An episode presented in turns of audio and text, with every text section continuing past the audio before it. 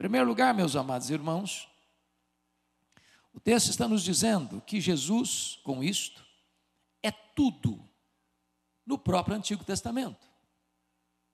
Quando você lê de Gênesis a Malaquias, o Velho Testamento apresenta Jesus.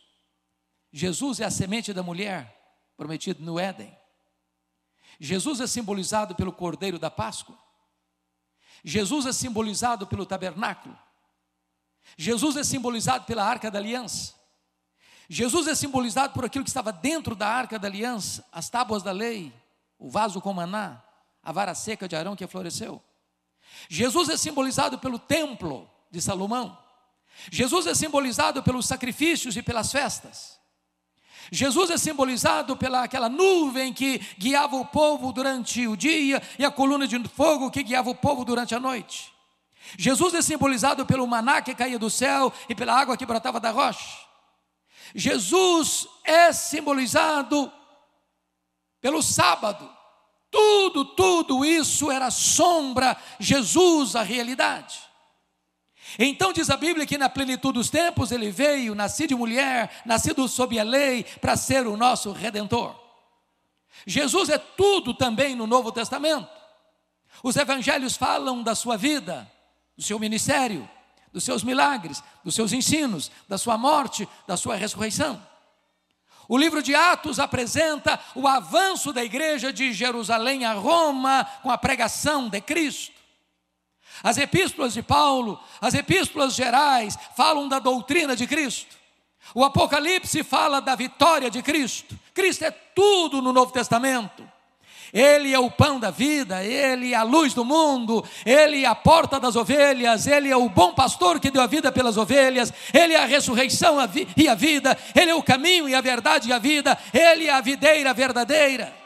Ele é o cabeça da igreja, Ele é o fundamento da igreja, Ele é o dono da igreja, Ele é o edificador da igreja, Ele é o protetor da igreja, Ele é o cordeiro que foi morto, mas está vivo pelos séculos dos séculos, Ele é o Alfa, Ele é o Ômega, Ele é o princípio, Ele é o fim, Ele é o Rei dos Reis, Ele é o Senhor dos Senhores, Ele é a essência do Novo Testamento. Mas agora,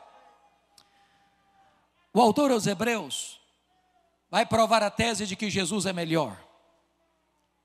E ele é melhor no texto que lemos, porque ele é o supremo profeta, porque ele é o supremo sacerdote e porque ele é o rei supremo. Vejamos em primeiro lugar que Jesus é superior em relação aos profetas, porque por meio dele a revelação se completou. Há muitas pessoas hoje buscando novas revelações, buscando outros caminhos além de Cristo. E isto é um equívoco, porque quando Jesus Cristo veio, a revelação cessou. Deus agora fala pelo Filho. Quem não escutou o Filho não tem mais nenhuma esperança. Ele é o Amém. Ele é a última palavra de Deus para nós. Mas notem vocês que o Senhor Jesus Cristo, ele veio não para falar algo à parte de Deus, da parte de Deus, mas ele veio para mostrar Deus. Quando Deus mandava um profeta, via de regra ele apontava para um atributo de Deus. Isaías enfatizou a santidade, Amós a justiça, Oséias a misericórdia. Mas quando Jesus Cristo veio, ele veio para revelar Deus. Você quer saber quem é Deus? Olha para Jesus. Você quer saber quão grande é Deus? Olhe para Jesus. Você quer saber quão misericordioso é Deus? Olhe para Jesus. Você quer saber como Deus ama você? Olhe para Jesus. Ele é a revelação plena de Deus. Mas notem vocês que ele é incomparável, porque agora começa a descrição do autor aos Hebreus. Nesses últimos dias nos falou pelo Filho. Preste atenção na sua Bíblia aí que filho está com letra maiúscula. Você e eu que cremos em Jesus também somos filhos de Deus. Mas nós não fomos, não seremos jamais filhos de Deus da mesma maneira que Jesus é o filho de Deus. Ele tem a mesma essência de Deus. Ele é da mesma natureza de Deus. Ele tem os mesmos atributos de Deus. ele realiza as mesmas obras de Deus. Ele é coigual com o Pai. Ele é consubstancial com o Pai. Ele é luz de luz. Deus de Deus. Coeterno, coigual e consubstancial com o Pai. O texto prossegue e diz: A quem constituiu herdeiro de todas as coisas. É claro que o texto não está dizendo que ele não era herdeiro antes, porque ele é o criador do universo, ele é o sustentador do universo, ele é o dono do universo. Aqui está se referindo à obra da redenção. Quando Jesus Cristo foi à cruz e morreu pelos nossos pecados e verteu o seu sangue, ele nos comprou, ele nos redimiu. E você que crê nele é um presente do Deus Pai ao Deus Filho. A igreja é um presente do Deus Pai ao Deus Filho. A herança dele não é um universo tão vasto, tão insondável, tão rico nas suas variadas riquezas. A herança dele é você. Ele foi para a cruz, não constrangido, não à força, mas diz a Bíblia que ele não levou em conta a ignomínia e a vergonha da cruz por causa da alegria que lhe estava proposta a alegria de ter você como a sua herança. Mas o texto prossegue e diz o seguinte: pelo qual também fez o universo. Isso é espantoso. Espantoso. Porque esta verdade aqui deita por terra quatro teorias muito populares até hoje nos meios acadêmicos. Primeiro, esse texto prova que se o universo foi feito por ele, que a matéria não é eterna, como pensavam os gregos. A matéria foi criada. E criada pelo nosso glorioso redentor.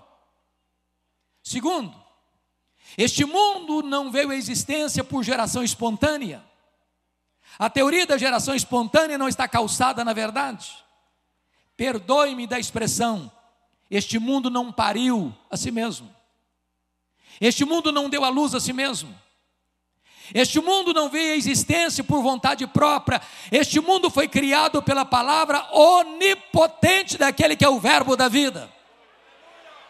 Terceiro, este mundo não é resultado de uma mega explosão cósmica.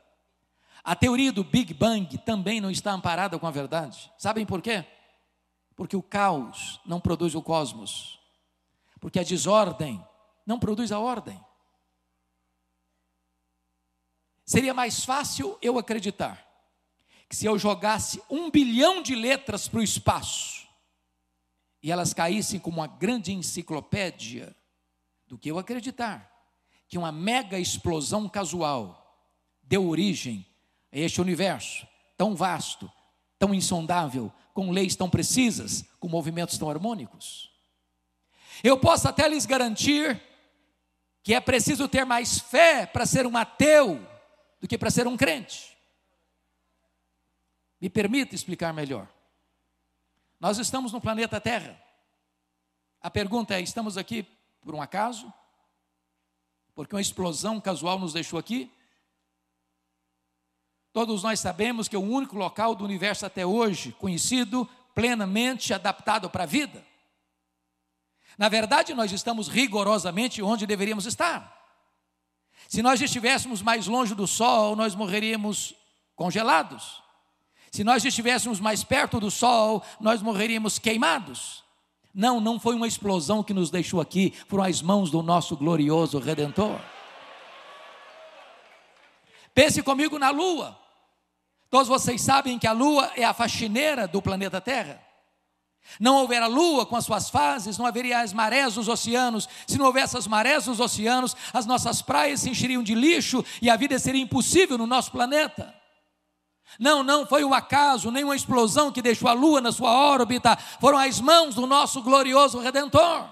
Todas as coisas foram feitas por intermédio dele, e sem ele nada do que foi feito se fez.